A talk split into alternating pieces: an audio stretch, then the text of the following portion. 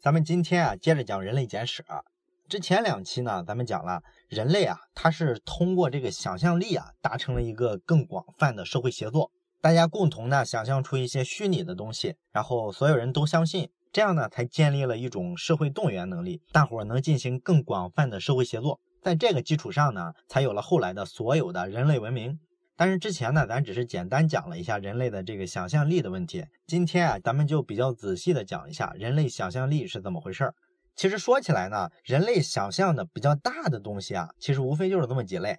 第一个就是宗教，宗教这个东西啊，咱们都知道，其实从原始部落时代啊，就有一些图腾之类的东西。然后后来呢，就出现了什么泛神论，就是崇拜天、崇拜地、崇拜山川河流，所有的东西他认为都是有生命的。那一直到了农业社会之后呢，那社会制度就比较成熟了嘛，大伙儿的这个想象力啊也发育到了一个比较高的阶段。这时候呢，就产生了比较大的几个宗教，你比如说基督教、伊斯兰教，对吧？那这几个宗教呢，它成熟的地方就在于它有了一个统一的想象的共同体，也就是说大伙儿都信同一个神，而不是原始社会那种觉得山川也是神，天也是神，地也是神，不是那么乱了。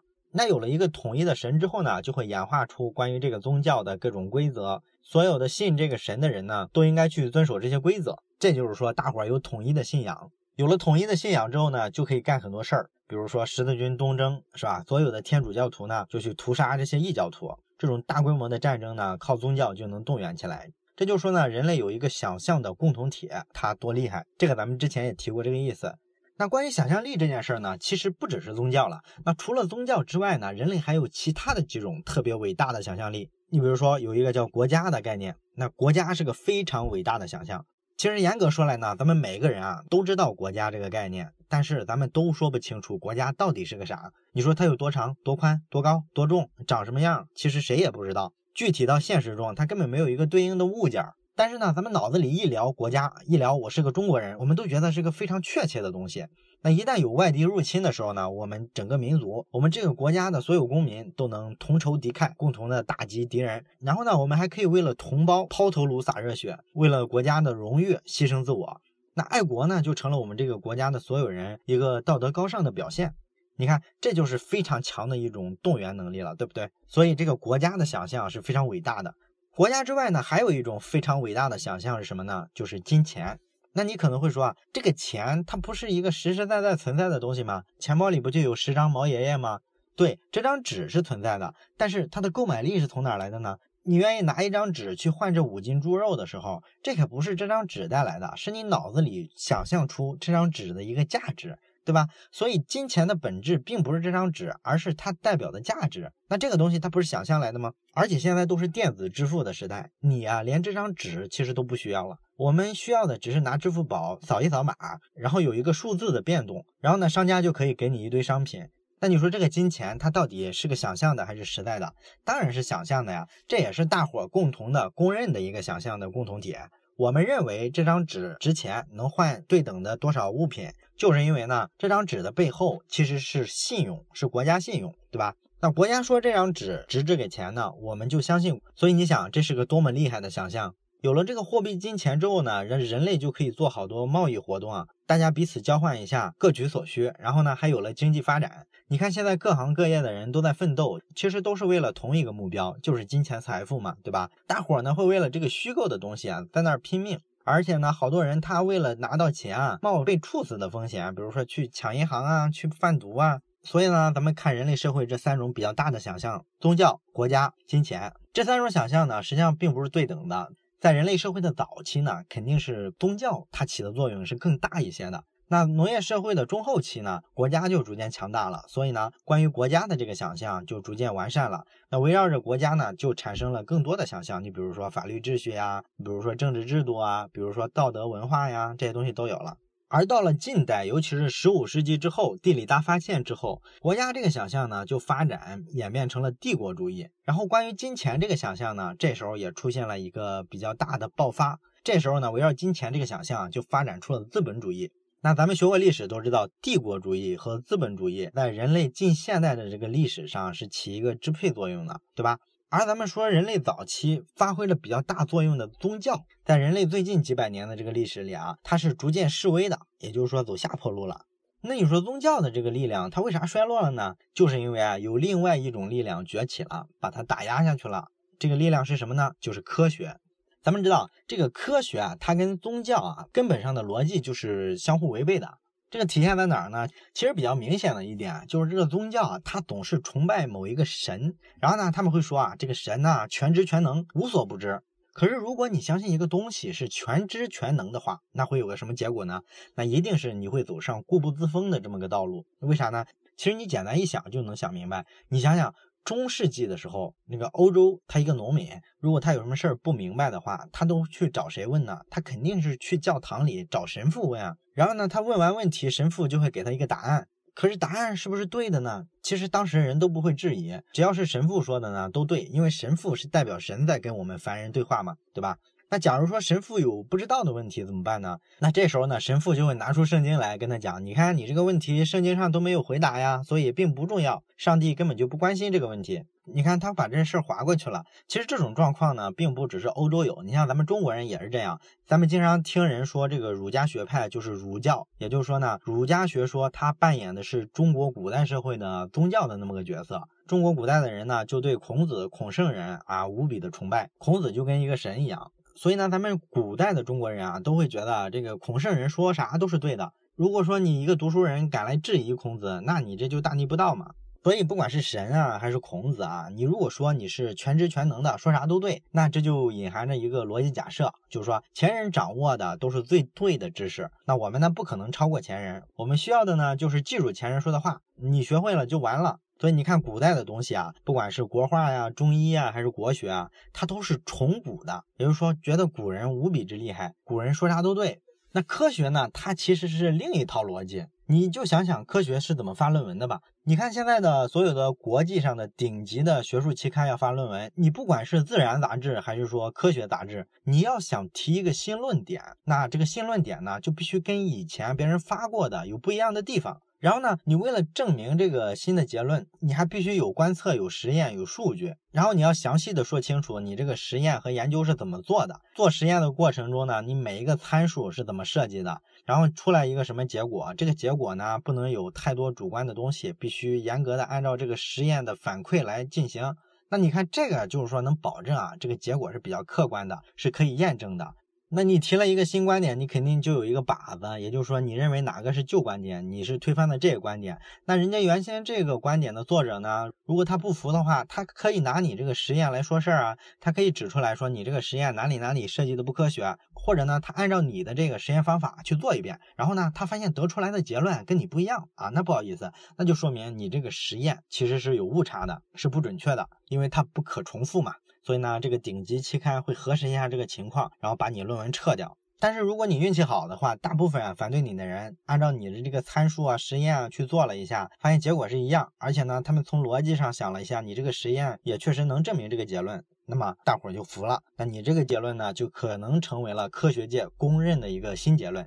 你看这个过程就是科学的一个质证的过程。那这个过程就反映了科学的内核是什么呢？其实很明显有两点。第一个内核呢，就是科学是承认我们自己很无知。咱们刚才说了，在科学上嘛，你有了一个新发现，那么跟之前的认识有不一样的地方，只要证明这个认识是靠谱的，我们就接受它，我们就承认之前是我们无知，我们错了。我们现在开始有一个更好的结论了。所以科学背后的逻辑呢，一定是相信人类是无知的。那科学的另一个内核呢，其实就是人类认知是往前推进的，是进步的。因为后面的人呢，他总是能修正前面人的这些成果，所以后面的人就是比前面的人在认知上有往前拓展的地方。他们呢，可能也会用一些前人的研究成果，但是他绝对不会说我崇拜古人、崇拜前人到了像宗教那个地步。即便你是个大师，我是个毛头小子，那我也可以通过发表论文啊、做科学研究啊，去推翻你这个大师的结论。那这种例子呢，在科学史上比比皆是。但是你要在中国古代社会说孔子错了，那就大逆不道了。中世纪的时候，你说上帝错了，那也很麻烦。你像伽利略不就被教会给软禁了吗？所以呢，咱们从这方面可以看出来，科学跟宗教根本的逻辑是相互抵触的。那抵触的话，它就有交锋啊。之前肯定是宗教更强嘛，科学之前根本就不值一提。但是呢，到了近代之后啊，科学就开始占上风了。你比如说呢，你宗教不是认为世界是神造的吗？你们圣经里不是说世界的历史就六七千年吗？好了，这些博物学家呢就找到了好多考古证据，然后就发现，哎，在人类之前还有恐龙啊，这个年份可比六七千年长多了哟。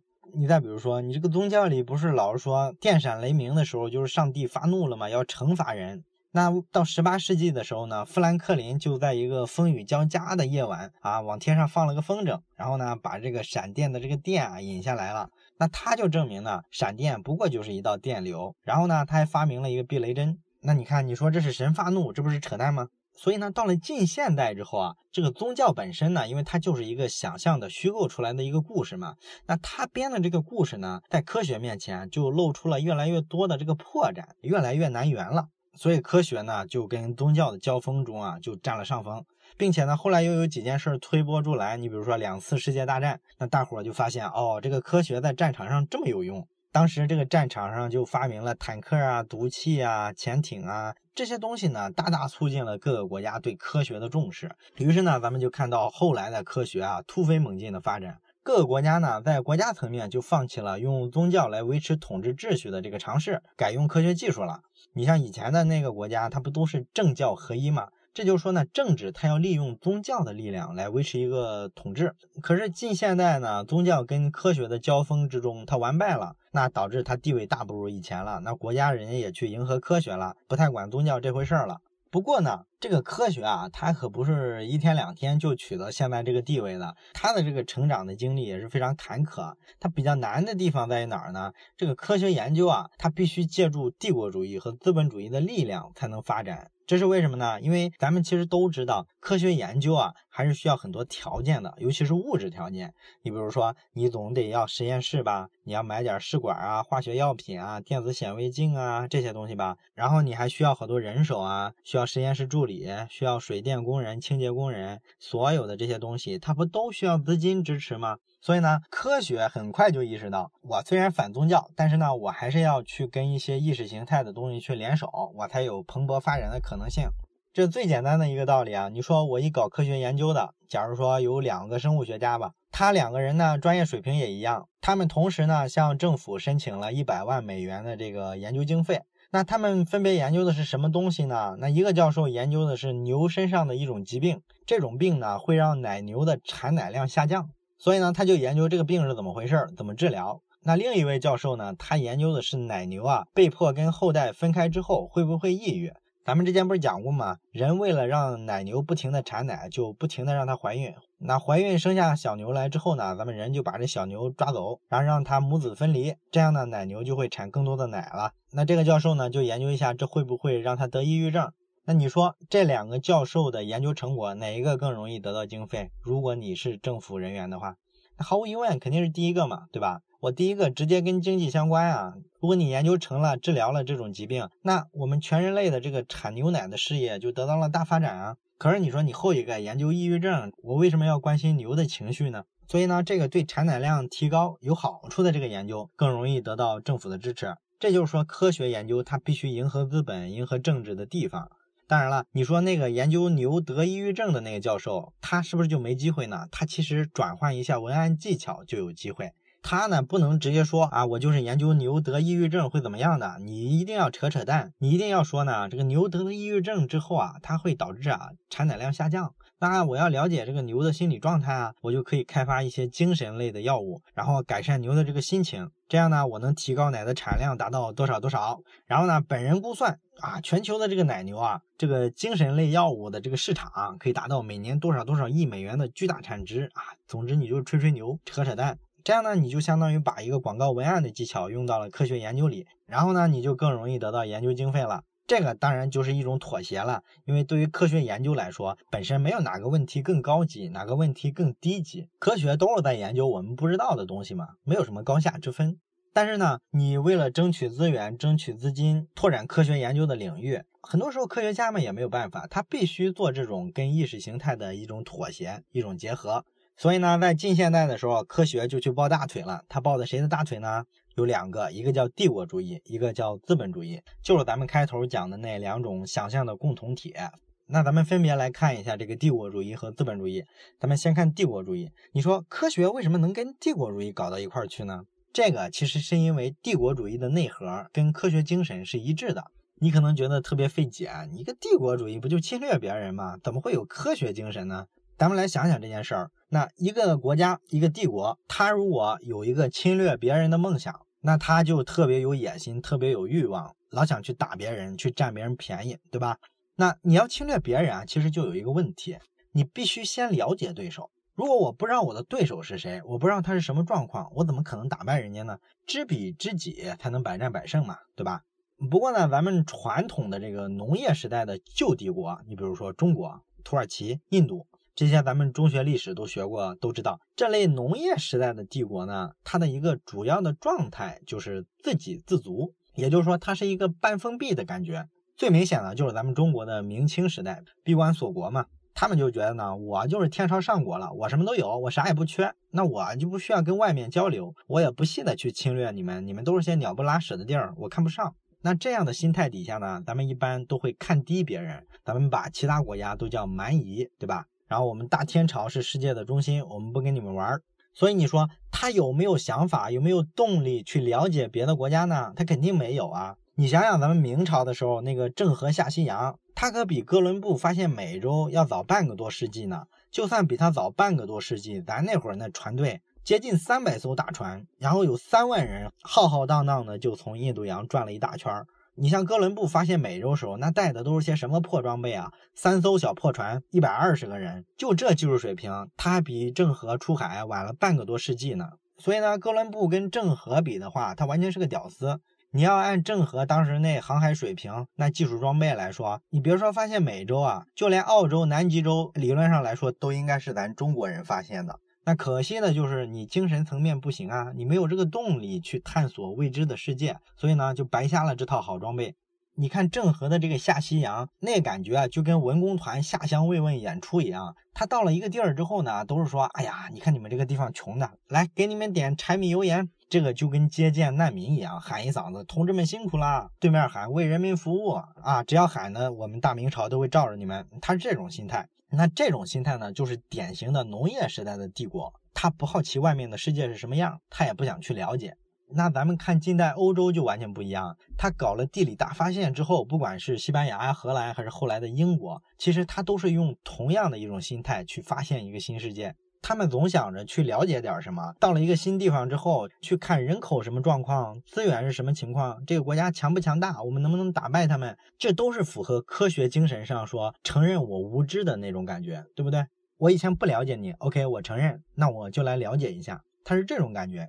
你去看那个欧洲十五世纪的那个世界地图啊，就是发现美洲之前，他们对非洲其实当时也有很多地儿没去过。你看他们画地图的那个态度啊，没去过的所有地儿一律是空白的，就代表这个地儿我们没去过，我们不知道它什么样。我不会说乱画，凭想象去画。这个感觉就跟咱中国人坐在家里想，啊我们是宇宙的中心啊，四周都是些蛮夷小国，跟这个感觉不一样，对吧？它是经验主义的，认可的是调查实证研究。所以他们说啊，这个帝国主义它侵略的逻辑跟科学精神是有契合的地方的。所以呢，他们两个一拍即合。你看早期的这个帝国主义侵略的过程啊，它不管是去美洲啊，去澳洲啊，它每一条远洋的航船上一定要带一些科学家，不管是什么地质学家、博物学家还是气候学家，带着这些人是干嘛呢？基本上就是让他们上岸之后啊，上去做研究的。你要去研究这些澳洲的土著，他们什么生活习性，然后当地什么水文条件、什么地质条件，有个什么物种，都研究这些东西。然后去了之后呢，就把地图画出来，然后把研究资料带回来。你包括后来的达尔文，都是一九三一年的时候啊，跟着英国海军的船去了美洲、澳洲啊，围着全球转了一圈。那回来之后呢，他整理资料，才发现了这个物种起源的秘密，然后提出了这个物种演化的理论。所以说呢，科学进步跟帝国主义的扩张，它就是分不开的。而且呢，他们还挺合拍儿。你这上哪儿说理去？当然了，咱们这里呢也能看出一个问题来，就是这个科学啊，它不是纯粹的在追求真理，它不是说像一朵白莲花一样那么纯洁，没那回事儿。因为你只要跟帝国主义合作了，那你基本就要干一点坏事了，对吧？你像当年呢，欧洲人不是做这个三角贸易，把非洲的黑奴贩卖到美洲去吗？这肯定是一滔天罪恶了，对吧？但是呢，当年科学家啊就扯了好多蛋，有些生物学家呢就说啊，你看这个非洲的黑人啊，他这个基因天生就不行，天生智商低，干不了高级工作，所以呢，当奴隶是有科学依据的。这事儿干的就特龌龊，对吧？这个勾当呢，后来希特勒也干过，他们也说犹太人天生就是低下嘛。当年的科学啊，真是干了不少这样的事儿。这是咱们说的第一个帝国主义是怎么跟科学跑到一块儿去的。那除了帝国主义之外，咱们刚才还说了一个想象的共同体，就是资本主义。这个资本主义又怎么跟科学搅到一块儿呢？你得想想资本主义它讲的是个什么故事。其实呢，资本主义讲的是一个关于未来的故事。咱们打个比方哈，比如说吧，我呢是一包工头啊，我是干装修的，然后呢我挣了一百万，那我就把这一百万存到了银行里，所以呢银行的这个保险库里啊就有了一百万现金。那你呢，是一个有品位的文艺小清新，又一直有一个文艺的梦想，你想开一家有格调的面包店。可问题是你跟一般的文艺青年一样，一穷二白。那我这时候怎么办呢？找银行贷款嘛。那你去了银行，贷出了一百万来，然后呢，你就要装修店面。正好我不是搞装修的吗？你就找了我。于是呢，你把你贷出来这一百万都付给了我，让我用这一百万来装修店面。这时候呢，你是通过银行让银行把钱转账转到我户头上。那这时候我在银行的账户上有多少钱呢？是两百万，对吧？一百万是收的你的钱，另外我不是还存在那儿一百万吗？可是这时候银行实际有多少现金呢？它其实只有一百万，就是我存钱时候给他那一百万，它根本没有增加别的，对吧？所以你说神奇吧？我怎么就账头上有了两百万，银行却没有增加呢？而且这还没完，这个游戏还能继续玩下去。你比如说，我给你装修装了一半儿，那我突然有想法了，我想坐地起价，那我就找个借口，我跟你说，哎呀，最近这个工人的工资涨得太贵了，你这个一百万装不下来了，得两百万，你得再加一百万。那你被我宰了一刀，很不爽，但也没办法，你已经装到一半了，你不能说停就停吧，所以你又去找银行，你又说服了银行再贷给你一百万，然后这一百万呢又付给我，于是我账上现在有多少钱？三百万嘛，对吧？那银行有多少钱呢？他还是那一百万。他根本没有增加任何收入啊，他就是左口袋倒右口袋，而且那一百万根本就没有出去过银行。那根据美国的银行法呢，像这种玩法可以重复十次，也就是说呢，银行手头上只要有一块钱，他就能放贷款放出去十块钱。那你说这不奇怪了吗？实际上银行它根本没有实体的硬币或者是钞票，它怎么突然就放出这么多贷款去呢？可是这就是现代金融啊！你去问任何一家著名的银行，不管是德意志银行、花旗银行，还是汇丰银行、工商银行，任何一家银行，只要所有的储户要求把钱同时提出来，这家银行一定倒闭，因为所有人都是在玩这个游戏，他根本拿不出那么多钱来。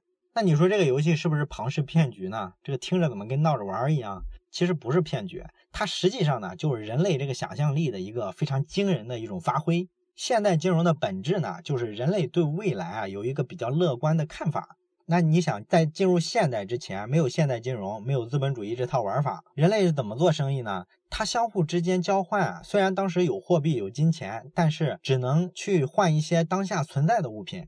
那你想，如果你要开面包店，你有这么一个梦想，但是呢，你缺少资源，缺少钱，那于是呢，你就陷入了创业的这个困境。因为你没有面包店，你就不能烤面包，不能烤面包呢，就卖不来钱，卖不来钱，你就赚不了钱。那赚不来钱呢，你也雇不起像我这种搞装修的。于是呢，所有人都很穷。在现代金融出现之前，这就是个死循环。所以这就导致呢，人类困在这种困境里了好几千年，整个经济呢增长都是很乏力的。为什么近现代经济突然就爆发了呢？这就是资本主义的功劳。资本主义的本质就是刚才咱们讲的这个现代金融故事。我是基于对未来的信任，发展出了一套金融系统，这个帮我们跳出了刚才这个困境。我之所以能从银行拿到贷款呢，是因为大伙都相信我们未来能把这面包店做成，然后会未来呢带来一些利润。它等于说我预支了未来的钱，拿到现在来花，它背后就是这么个假设。我呢借到了钱，然后呢把钱给你，你帮我装修。然后你挣到了钱，我面包店也开起来，我就可以烤面包，可以把面包卖出去，然后就有了利润，然后逐渐的还钱。这是一个盘活所有人的一个办法。这个假设背后其实就是相信未来要更好，要比现在进步。你看这个是不是跟科学又找到契合点了？科学上都是承认我们后来的认知一定是比前面的认知要有进步的，对吧？你看这个地方跟资本主义的内核又契合起来了。这一契合呢，就产生了很多成就了。咱们这个其实大伙儿都懂了，不管是蒸汽机、内燃机还是互联网，所有的这些产业都是科学技术跟资本结合的一个结果，这个都不用细说了。所以呢，这个就是走到近现代之后人类的故事，科学跟帝国主义和资本主义啊结合到了一起。不过呢，这个科学跟帝国主义和资本主义这个蜜月期啊，大概也就维持了几个世纪。到二十世纪之后呢，两次世界大战打完，那帝国主义咱们都知道走到了尽头嘛。现在各个国家早就都独立了，传统的那种侵略别人的帝国主义啊，早就消失了。那资本主义呢，在进入二十世纪之后呢，我们发现呢，问题也越来越多。你比如说，市场经济啊，并不总是很灵，它总是隔三差五的出金融危机。这就是说呢，科学棒的这两条大腿啊，到了这会儿有一点萎靡不振了。所以呢，这时候科学就露出了它的獠牙。你说科学有什么獠牙呢？想想科学的内涵，承认自己无知，并且相信认知是可以进步的。靠这两点内涵呢，科学不断的逼近客观世界的真实样子。所以它和宗教这类想象出来的虚构的东西就是水火不容的。当然，科学在早期为了发展自己呢，就和帝国主义和资本主义勾搭到了一块儿。但问题是，不管国家还是金钱，咱们讲了好多遍了，它本身也是一种想象，跟宗教没有什么区别。那科学这只猛兽呢，它就是来发现事实、探求真相的。可问题是，人类一直活在想象里，而想象力是现在所有人类文明的根基。那么，科学跟人类文明的交锋，是不是就是一场不可避免的战争呢？未来这场战争谁能赢呢？这个问题啊，人类简史没有告诉我们答案。但是作者尤瓦尔·赫拉利呢，在他的下一本书里《未来简史》详细的论述了这个问题。那我们呢，就把《未来简史》这本书放在下周来解读。我们接着来讲这个话题：未来是属于科学还是人类文明？